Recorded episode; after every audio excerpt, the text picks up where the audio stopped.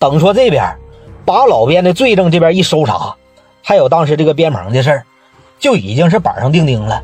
赖强他们全抓起来了，人那叫市总公司，不收拾你那是不收拾你，为你所用，因为你爹听你的，对吧？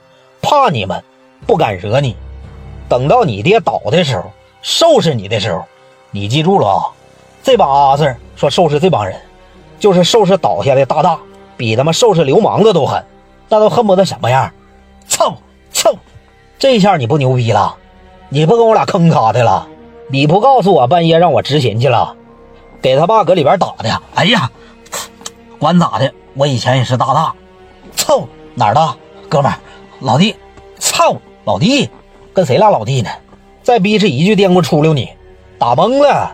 等一切把他爷俩的罪证，他儿子吧，这个事儿办的就是太大了，而且说引起公愤了，性质太恶劣了。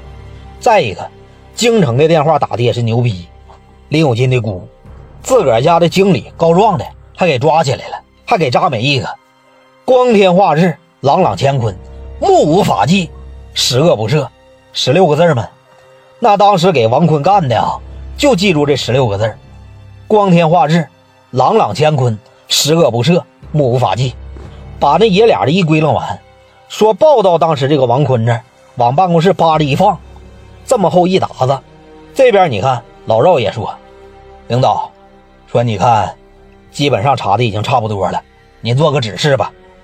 我告诉你啊，在面对老百姓的时候，用了这样的人，是我的错。我既然出了错呢，我去检讨，我去悔改。那你看，他在利用这样的职权，利用我们对他的信任，是不是更可耻、更可恶呢？那肯定的，领导，太可恶了。”严惩不贷，是，领导。